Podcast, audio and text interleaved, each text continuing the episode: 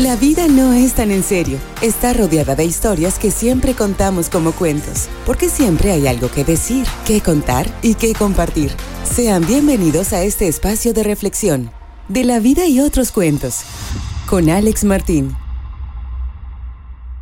Hola, ¿qué tal? Yo soy Alex Martín y quiero compartirte que estoy muy feliz de poder estar contigo en otro episodio de De la vida y otros cuentos. Hoy quisiera hablar de la persistencia y esto es porque últimamente en los intercambios de conversaciones que he tenido con diversos grupos, tanto de gente del mundo empresarial como familiares y amigos, hemos conversado sobre el punto de la persistencia. Porque lo que vemos es que en estos tiempos tan complejos, lo único que te saca a flote es mantenerte en el camino y no mover tus objetivos. Por ello es que considero que hacer una reflexión particular sobre la persistencia, pues representa un tema totalmente actual y de impacto tanto para la vida profesional como para la vida personal. Y bueno, pues como lo sabes, en este proceso de investigación encontré en una página que es www.rotarizona25a.org un artículo sobre la persistencia en este artículo que les menciono, eh, lo escribe Sofía Reina, es muy actual, es de este periodo de la pandemia, y yo coincido con ella grandemente en este concepto de la persistencia, que es considerado como un elemento fundamental para alcanzar el éxito. Muchas personas piensan que ser persistente equivale a que las personas sean consideradas como alguien terco, pero en realidad es totalmente distinto el concepto. De hecho, convertirnos en personas persistentes es algo a lo que todos realmente deberíamos aspirar. ¿Y te gustaría saber por qué? Bueno, aquí te voy a platicar todo lo que se necesita saber referente a la persistencia. Aunque tendemos a hablar mucho sobre la persistencia como un requerimiento para el éxito, en realidad es poco lo que volvemos sobre ella. ¿Y a qué me refiero? Que normalmente hablamos de los puntos en donde uno es como insistente, insistente, pero no vemos el seguimiento de las consecuencias de esto, ¿no? Y esto es debido a que normalmente asumimos que la persistencia es una cualidad propia de cada personalidad y por ello no la reconocemos como una posible área de oportunidad. Si la entendemos como un hábito adquirido en lugar de una característica natural para cada persona, seguramente será decisivo el enfocarnos o aspirar a lograr la persistencia, ya que solo la vamos a conseguir entendiendo el verdadero valor de la persistencia y le sacaremos el máximo provecho enfocado a nuestras capacidades. Eh, y te gustaría empezar a plantearte metas con la certeza total de que las vas a cumplir? Bueno, pues eh, en este episodio vamos a platicar sobre lo que necesitas saber acerca de la persistencia. Pero comencemos definiendo qué es la persistencia. En términos generales, se trata del ejercicio consciente de un esfuerzo incentivado por un objetivo mayor. Ya hemos hablado en otros episodios acerca de la elaboración de objetivos, particularmente de los SMART. Y entonces, eh, la persistencia es aquella cualidad de insistir para conseguir aquello que más deseamos. Una característica trascendental de la persistencia es el hecho de que depende enteramente de la persona que la practique. Dicho sea de paso, alguien sin sueños o metas no tiende a ser persistente, ya que carece de motivadores funcionales que lo empujen al logro de estos objetivos. Y es precisamente aquí donde radica todo el valor de la persistencia. La realidad es que no cualquier persona puede ser capaz de reconocer que necesita integrarle a su vida. Por eso decimos que puede ser un efecto aspiracional. La mayoría de las personas tienden a obstaculizarse el camino por sí mismos y a postergar los objetivos al primer percance. Y esto es muy normal, decimos, pues lo hago mañana, siempre puede suceder algo más importante que nos haga postergar o atrasar las cosas que queremos hacer con una meta determinada. Las personas persistentes, por el contrario, siempre encontrarán el abandono de sus objetivos como algo absolutamente inevitable. Mantienen el foco porque se trazan las metas a corto y a largo plazo. Trabajan sobre las áreas de oportunidad y establecen horarios. Con esto te quiero decir que prácticamente las personas persistentes se autodisciplinan, no requieren de la intervención de algún agente externo o alguien que los esté presionando. Y bueno, eh, quiero platicarte también cuáles son los componentes de la persistencia. Como ya lo hemos dicho, la persistencia es una práctica compleja en donde intervienen diversos componentes. El primero de ellos se relaciona con el conocimiento de una motivación, porque en un mundo donde las personas debemos hacer cosas sin saber para qué, la persistencia es un ejercicio de libertad. Y es con ella que tenemos la oportunidad de trabajar por aquellas cosas que más deseamos. Y es precisamente este deseo lo que conforma el segundo componente de la persistencia. Después de todo, no hay forma de que una persona dedique cierto tiempo o cierto esfuerzo en algo que no desea obtener verdaderamente. El deseo es, pues, el impulsor más fuerte para cualquier objetivo. Y también ya hemos hablado de, pequeños objetivos y grandes objetivos. El siguiente elemento tiene que ver más con las disposiciones prácticas y es precisamente el de la planeación, ya que tú eres la única persona que se conoce el ritmo ideal. Por ello, deberás trazarte metas a corto y a largo plazo, así como los deseos, así como plantear la estrategia para poder alcanzarlas eficazmente. Al último de estos componentes solemos encontrar que hay una forma de persistencia inconsciente y precisamente es el hábito, ya que este en sí mismo es el ejercicio reiterado y sin esfuerzo de cualquier actividad. Así que establecido a la persistencia, existe solo en convertirlo en hábito, porque es el que nos va a hacer que lo hagamos de manera inconsciente, consciente o inconscientemente competente, ¿no? Entonces, por eso, pues una de las características de las personas persistentes, o tal vez eh, la característica más importante para este tipo de persona, tiene que ver con su renuencia a rendirse. Una persona persistente no permitirá jamás que un contratiempo o algún obstáculo la aleje de su meta o la desvíe del camino para lograrla. Eventualmente encontrará una solución y seguirá intentándolo. Asimismo, estas personas tienen una conciencia más allá de sus propias capacidades. Eh, precisamente porque deben trabajar mucho en sí mismas. Pasan tiempo aprendiendo sobre sus límites y sus virtudes y este tema de virtudes es muy importante que lo tengamos ahora en mente porque lo estamos relacionando más adelante en el mismo tema, ¿no? Y me refiero a, que saben hasta dónde pueden llegar y cómo hacer mejor las cosas. Hay un proceso de autocrítica y de autoanálisis de manera importante. Otra de las características que tienen estas personas es que nunca se cansan de aprender. Dado a que el objetivo que se han propuesto es algo que les apasiona en gran medida. Siempre buscan capacitarse cada vez más y esa disposición los convierte en unos expertos en su materia. Porque tanto te vas adentrando en los temas y tanto te vas preparando que realmente el que mejor conoce cómo hacer las cosas, pues es, eres tú que haces esta persistencia por el logro de tus objetivos. Aunado a esto, si hablamos de una persona persistente, se verá siempre rodeada de personas similares a ellas. Es aquello del que con lobos anda a aullar se enseña, ¿no? Y esto sucederá pues naturalmente cuando se desea aprender de aquellos que cuentan con una mayor experiencia.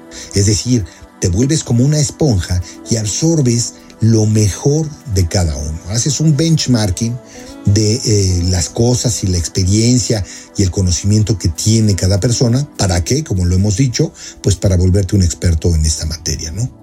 Y entonces, pues se vuelve eh, un círculo social que se llena de quienes se encuentran igualmente comprometidos con sus propias metas.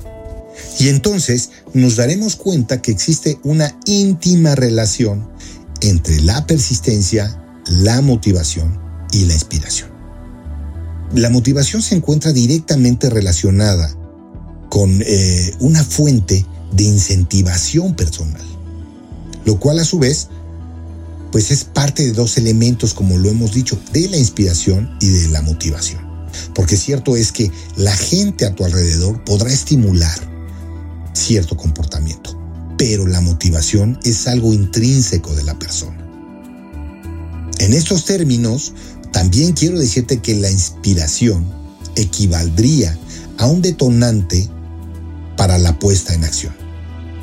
Una fuente de inspiración siempre constituye aquella circunstancia o posesión material ficticia que incita a las personas a ser persistentes.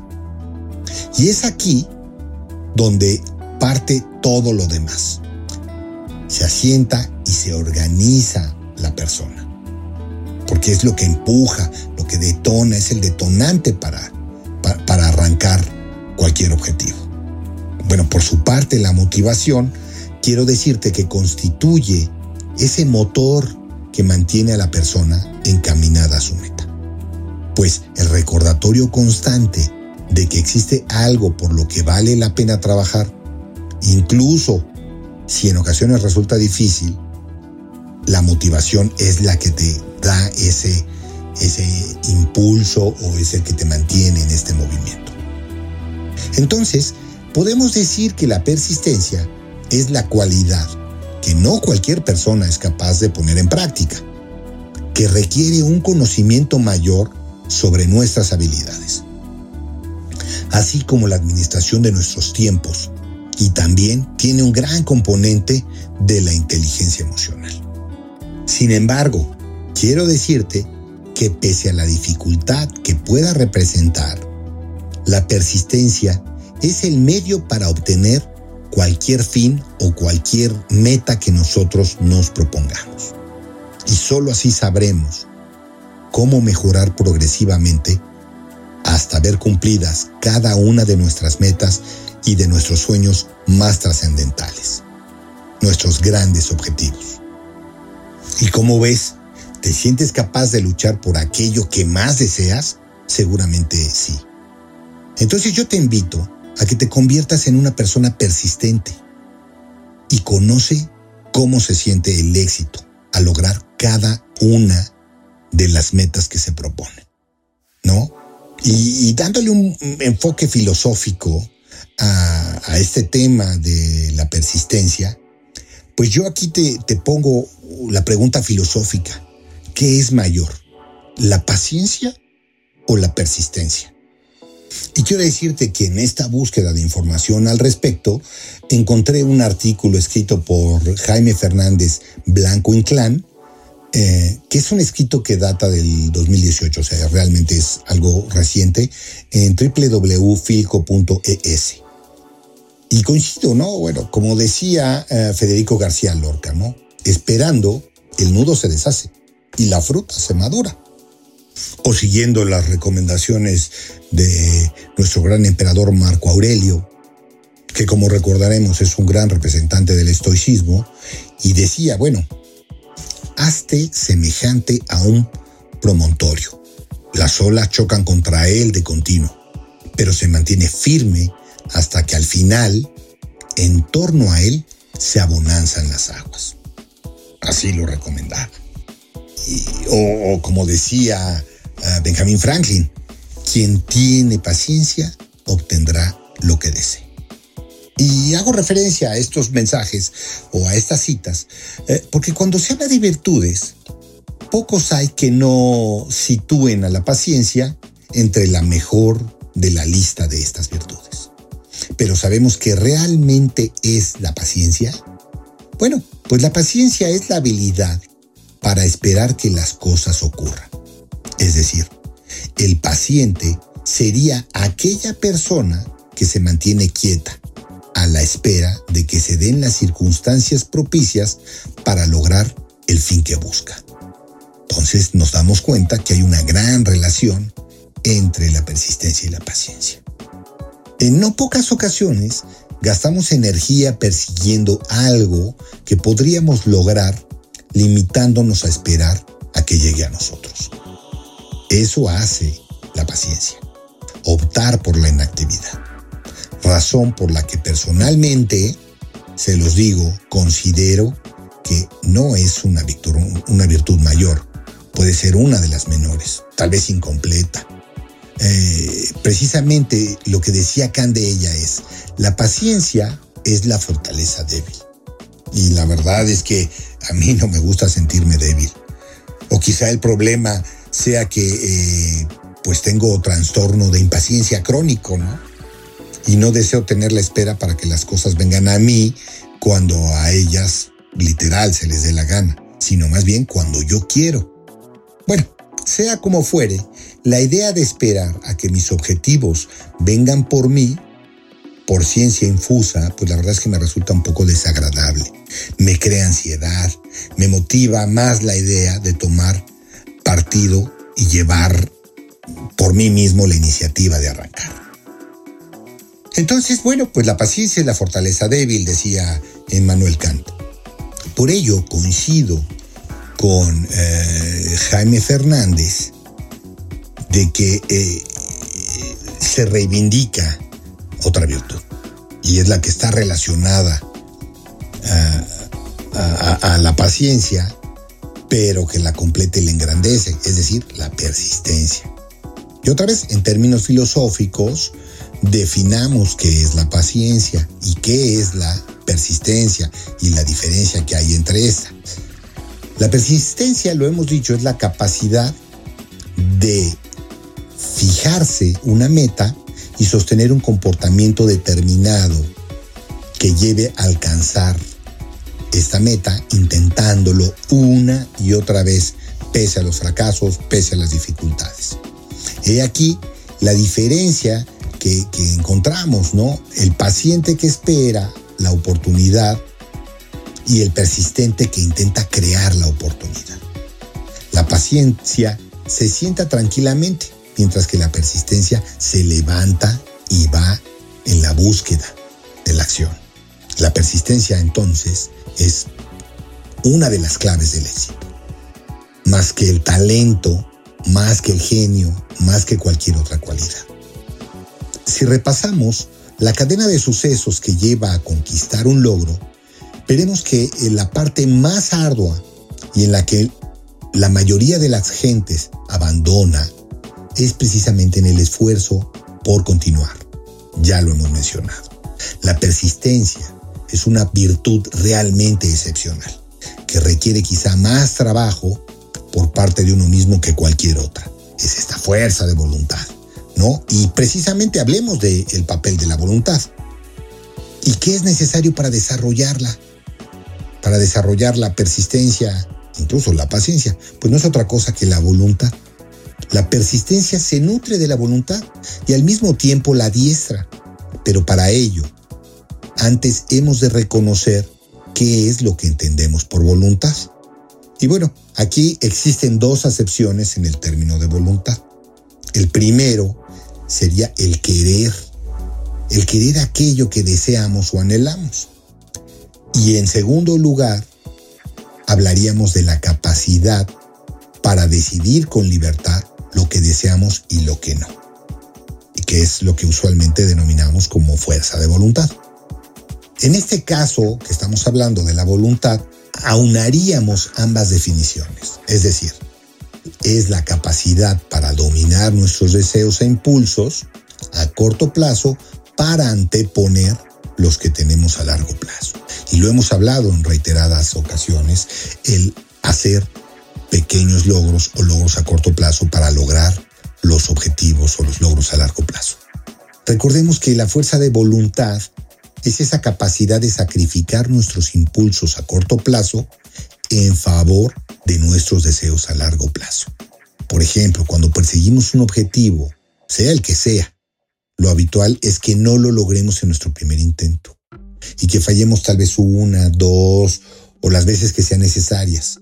Realmente sabemos que es duro y es frustrante, pero el que persiste, lo hemos dicho, lo seguirá intentando y podrá abandonar y dedicarse a otra cosa parcialmente, pero no lo hace porque en el fondo su voluntad le recuerda cuál es el deseo final que persigue y entonces lo pone en acción. Entonces, de esta manera, es que la persistencia forja el carácter. Actúa como un puente entre nuestra mente consciente e inconsciente, poniendo a nuestra disposición todas las herramientas, tanto físicas como mentales, que poseemos para poder optar o para poder lograr nuestro objetivo, modulando nuestras emociones en esa dirección. Por eso decíamos que también la inteligencia emocional juega un papel muy importante. Y estoy seguro que todos de alguna manera hemos pasado por ahí. Eh, intentamos algo, eh, nos equivocamos, a veces nos hundimos y parcialmente lo abandonamos, ¿no? Y pienso en ejemplos cotidianos, tanto como, bueno, pues aquella chica o aquel chico que nos dijo que no cuando se lo propusimos, ¿no? Eh, cuando alguien en el examen salió fatal y pedimos una segunda oportunidad, o por ejemplo, si tenemos algún, algún vicio que nos fue posible de abandonar, etcétera, ¿no? O sea, quizá volvamos a intentarlo una o dos veces, ¿no? Pero antes o después terminaremos por dejar ir nuestro verdadero propósito. No, lo, consideran así. Y el persistente es diferente. Entiende que los escollos y los fracasos son parte del proceso. El único error que hay que evitar es el que nos impide intentarlo otra vez es precisamente esa fuerza de voluntad o esa persistencia lo que nos debe de mover, ¿no? Eh, eh, es quien se arma con una visión clara de lo que desea y no acepta que nada ni nadie se interponga entre él y esa visión que tiene directamente para el alcance de los objetivos. Si observamos entonces los errores desde un punto de vista más empírico, pues estos pierden una buena parte de carga negativa. ¿Por qué? Pues porque aprendemos de la experiencia. Aprendemos eh, de por qué los errores y los fracasos no son otra cosa que la posibilidad que nos enseña qué es lo que no funcionó, lo que debemos de cambiar para mejorar. Y de esta manera, la persistencia se convierte en una fuente de aprendizaje y de conocimiento práctico y continuo. El paciente no puede decir lo mismo, quien no hace nada pues no comete errores, pero tampoco podrá tener esta oportunidad de mejorarse a sí mismo, ¿no? Entonces pues sabemos que el paciente espera una oportunidad y el persistente va en la búsqueda de ella. Y bueno, ¿cuántas veces hemos observado a alguien terriblemente inteligente o terriblemente brillante que no logra alcanzar todo su potencial? Y en la mayoría de las ocasiones, el culpable es la falta de fuerza de voluntad. No hacerlo es debido a que eh, le falta lo necesario para conseguir ese logro, es ese empuje. La persistencia domina la voluntad y esto es porque la necesita. Quien está determinado puede enfocarla y dirigirla. Bueno, es muy fácil. El 80% de nuestros impulsos negativos pueden ser dominados mediante la voluntad. Y yo los invito a que reflexionemos un momento sobre esto. ¿Cómo sería nuestra vida si de manera sostenida hubiéramos sido capaces de dominar todas nuestras pasiones que se presentaban? ¿Quiénes seríamos si pudiéramos mantener la cabeza fría y apuntando siempre a lo que realmente deseamos? ¿No? Por eso muchas veces es importante cometer errores, pero lo más importante es aprender de ellos. De verdad, mucho más que la paciencia. Es la persistencia la que nos hace más fuertes mentalmente. Nos ayuda a soportar las adversidades, nos obliga a conocernos realmente, porque nadie puede saber de qué es capaz hasta que lo intenta. ¿significa que siempre lograremos nuestros objetivos si insistimos? Pues la respuesta es no. Eso sería una utopía, una fantasía. Pero bueno, como dicen los Rolling Stones, you can always get eh, what you want. But if you try sometimes, you might find you get what you need. Es decir, no siempre puedes conseguir lo que quieres, pero si lo intentas, quizá descubras que conseguiste lo que necesitas. ¿Qué otra alternativa hay? ¿Quedarnos en ese estado de insatisfacción? ¿O esperar que el cambio se produzca por sí solo hasta que llegue a nuestras manos? Hay menos posibilidades de que esto ocurra y seguramente mucho más frustración, en vez de ponerse en marcha y trabajar duro para conseguirlo. Al menos eh, de esa manera desarrollaremos resistencia, inteligencia que además nadie nos podrá quitar. Aunque fracasemos, por no mencionar el orgullo que nos invade por mostrar esa valentía, nadie se ha avergonzado jamás de sí mismo por tener las agallas, el coraje para hacer lo que haya que hacer para conseguir lo que uno desea. Y lo mejor de todo, que pese a todo lo que hemos dicho, la paciencia y la persistencia no son opuestos. Un impaciente no podrá decir que tiene paciencia, pero oh, sí que es persistente. De hecho, lo será porque necesita esa virtud para alcanzar a la otra. Uno necesita ser paciente para aguantar el plazo desde que decide ponerse una tarea hasta llevarla a cabo. Y seguramente no dará fruto a la primera ni a la segunda, tal vez a la décima, ¿no? O puede que nunca. Pero el persistente espera que antes o después el esfuerzo dé el resultado deseado. ¿Y qué creen? Y mientras tanto, seguirá intentándolo.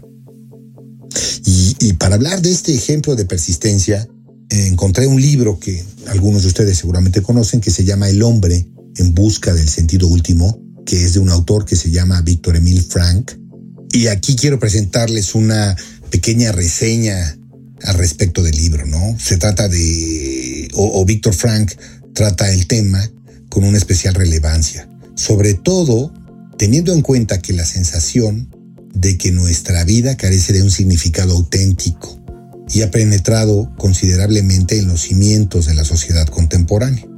Eh, este libro, bueno, demuestra tanto el caso del adolescente que sufre ante la inseguridad y la duda, como el anciano que padece del aislamiento y, el rechazo. Lo cierto es que la cultura actual parece definitivamente sumida en la vulnerabilidad y en la desesperación. Y es a partir de ahí que el doctor Frank demuestra de una forma brillante que el ser humano aún puede encontrar un cierto sentido a su vida cotidiana habla del deseo del significado como fuerza central motivadora y presenta evidencias específicas de que la vida puede hablarnos de su propio sentido en cualquier momento o en cualquier situación. Incluso aquellas personas que deben soportar sobre sus hombros la carga de la culpabilidad o tienden a hacer frente a un sufrimiento inevitable disponen en un principio de oportunidades para convertir sus súplicas en logros, o dicho de otro modo, su tragedia personal en un triunfo de la humanidad. Y bueno, pues no olvides enviarme tus comentarios y recuerda darnos tu opinión a través de, nuestro Instagram de la vida y otros cuentos todo junto en minúsculas, guion bajo oficial o también eh, puedes enlazarme a través de mi WhatsApp en el 5530 41 70 79. Ya en próximos episodios tomaremos algunos temas que nos han propuesto la gente que nos escucha. Bueno, yo soy Alex Martín y nos escuchamos hasta la próxima. Recuerda que la vida no es tan en serio. Está rodeada de historias que siempre las contamos como cuentos. Porque siempre hay algo que decir, que contar, que compartir. Esto es de la vida y otros cuentos. Gracias por acompañarnos en De la vida y otros cuentos. Te invitamos a comentar, a que le des un me gusta y a compartir esta publicación. Escríbenos a contacto arroba defrag.mx. Escúchanos en la próxima emisión. Búscanos en Spotify, iHeartRadio y TuneIn. De la vida y otros cuentos es una producción de defrag.mx.